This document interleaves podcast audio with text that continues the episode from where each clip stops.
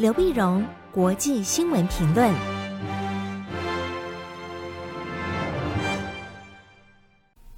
各位听众朋友，大家好，我是台北东吴大学政治系教授刘碧荣。今为您回顾上礼拜重要的国际新闻呢。第一个，我们先看中东。中东在上礼拜三，八月十七号的时候呢，以色列和土耳其宣布双方呢，呃，正式恢复正常的外交关系，互派大使。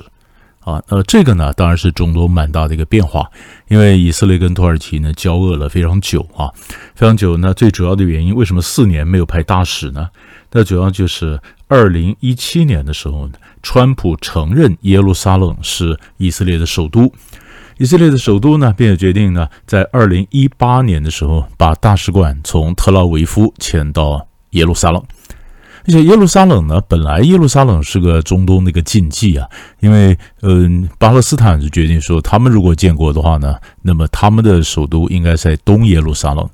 那以色列觉得耶路撒冷就是一个，没有什么东耶路撒冷、西耶路撒冷的，那么不同意巴勒斯坦在耶路撒冷建建都。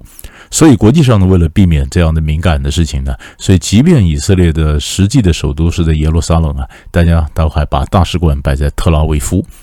那川普上来以后呢，他觉得是什么就该是什么。那你既然是耶路撒冷，那就是耶路撒冷，那么就不就不怕这个呃冒犯这个禁忌啊，就决定在二零一八年五月的时候呢，那么把呃以色列的大使馆从特拉维夫那么迁到耶路撒冷。耶路撒冷，那这当然呢，这时就引起巴勒斯坦人整个整个就呃就强烈的反弹呐，强烈的反弹。那么在加萨。加萨走廊的哈马斯的主持的呃主政的这个加萨走廊和以色列的边界就发生了暴动，暴动以色列部队开火。那这个土耳其总统鄂尔多安呢，他一直都是认为说他是可以保护呃这个哈马斯嘛，他支持哈马斯，所以鄂尔多安呢就把以色列比为纳粹，那么这样把他的这个行为呢，那么比作种族屠杀。哦，那这时候当然以色列跟嗯土耳其的关系整个就跌到谷底，双方互相驱逐大使啊，像或者那么互相驱逐大使，那这个这个关系就一路冷了，冷了等了四年。那四年呢，最近呢，当然情势有所改变，情势改变最主要是伊朗的威胁起来。伊朗的威胁起来呢，那鄂尔多安呢，当然也需要以色列的经济的支援呢。那么在以色列在地中海发现新的天然气嘛，那么这个当然是以色列的科技、以色列的经济，或者面对那么伊朗的这个潜在这个威胁，所以鄂尔多安呢就开始呃逐渐的跟以色列示好，希望能够跟以色列发展关系。关系，于是我们就看到了，那么在今年在今年三月份的时候，以色列总统啊访问了土耳其，这是十四年来的第一次。五月份的时候呢，以色列外长那么访问访呃呃土耳其外长也访问了以色列，这是十五年来的第一次。然后六月份的时候，以色列总理拉皮德他以总以这个总理的身份访问土耳其，谢谢土耳其破获了伊朗在伊斯坦堡要绑架杀害以色列人的阴谋。所以一连串的互动呢，终于有这次的礼拜三宣布以色列跟土耳其呢正式双方互派大使，恢复正常的关系。那这样子当然对中东的情势缓和是有所帮助，有帮助，对中东的整个经济发展呢，也提供了一个更好的一个平台。那事实上，中东的整个呃或者和解呢，或者各种敌我的关系在松动呢，也不只是这一桩。在八月二十一号的时候呢。那么二十一号在呃礼拜天的时候呢，阿联酋啊，就阿拉伯联合大公国，阿联宣布，那么他们这个睽违六年之后呢，阿联的大使首次回到伊朗的驻地。哎，伊朗本来跟嗯阿联不好，因为主要伊朗是什叶派，阿拉伯联合大公国或者阿联酋它是逊尼派，逊尼派在二零一六年的时候呢，呃沙乌地阿拉伯有一个嗯什叶派的学者呢尼摩尔。被沙乌地阿拉伯处决了，处决了呢，当然，这个沙乌地阿拉伯跟呃伊朗的关系就更坏。那这个这个阿联呢，阿联酋是跟沙乌地阿拉伯走在一起的，所以沙乌地跟伊朗的关系坏，那当然现在是阿联酋跟伊朗关系也坏嘛。所以六六年就没有大使，没有大使呢。现在最近呢，哎，中东有在吹起一个和解风，和解风。那么慢慢的也，那么阿拉伯国家跟这个波斯啊，跟伊朗呢开始有点和解，所以。啊沙乌地跟伊朗有互动，哎，阿联酋的大使也回到了伊朗，啊，就是说，那这一连串的这个呃大使的外交关系恢复，当然会牵动中东的整个格局，这是我们观察到一个大的脉络。这是上礼拜三。那么同样的，那么在上礼拜三呢，那么中国大陆宣布他参加俄罗斯东方二零二二的大型演习。那这个演习呢，当然在现在来看，当然有它的重要的意义啊，因为最近一连串的亚洲的演习一大堆啊，一大堆，你所以你看到中国去参加俄罗斯，那俄罗斯呢表示，从俄罗斯角度来讲，我虽然在打乌克兰战争，但是我还是该有的例行的的演习，我还没有荒废，也就是说，我并不是因为乌克兰战争而拖累了我整个该有的外交啊，那我还是有余裕来重视这个演习。二零二二大型的这个呃东方二零二二演习呢，那么除了中国参加以外呢，印度、塔吉克、白俄罗斯、蒙古啊都参加，都参加。其实呃，过去各国参加俄罗斯的演习，有时候很低调，有时候临时就没有去哈。那中国大陆这次非常高调的宣布，然后几乎就把名单先公布了，公布了呢，看看西方怎么反应，会不会劝阻哪些国家不要有这么大的规模去参加俄罗斯的演习。俄罗斯演习呢？那我们国际上呢所看的呢，除了说中国大陆它会参与的多深，派了多少的部队去以外，更重要是，比如说，那么这次呢，呃，演习有十三个靶场，那其中呢，在两个靶场靠近北方四岛，靠近北方四岛。那北方四岛呢，当日本方面就感到非常敏感了，非常敏感。那其实也就看到，那中国大陆是不是参加北方四岛的这个靶场的演习啊？那中日关系中间会有什么样一连串的一个牵动？那当然呢，就中国来讲的话，俄罗斯这次派来的很多部队呢，都是参加过叙利亚战争的，也就是说，都是有叙利亚战争经验的这个部队。那么中国当然也可以学习俄罗斯的整个作战的一个经验。可是这是中国参加俄罗斯的演习，美国跟韩国的演习呢也展开了。二八月二十二号的时候呢，美国跟韩国啊，那么两两军启动了已知自由护盾演习。啊，已知啊，就是甘天甘之甲乙丙丁，已知自由的盾牌，已知自由护盾演习，这是五年内最大的这个演习啊。演习呢，当然那有包括无人机的攻击、网络战争，这个都是从乌克兰战争学来的一个战争的形态啊。后来战争等等，那么这个这个都是新的这个演习。那么这个就可以看。那么当然说讲针对针对北韩了，那北韩会什么反应？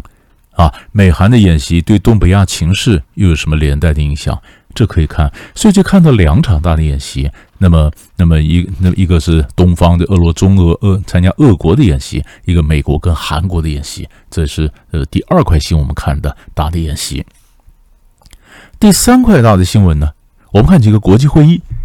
国际会议呢，同样是在礼拜在上个上个礼拜四。上礼拜四的时候呢，八月十八号，印尼总统佐科威啊，他宣布他接受彭博社呃新闻社总编辑访问的时候呢，就讲到十一月在巴厘岛要开的 G20 啊，G 二零的这个峰会啊，他说他透露，在习近平呢和这个普丁呢，那么都会参加。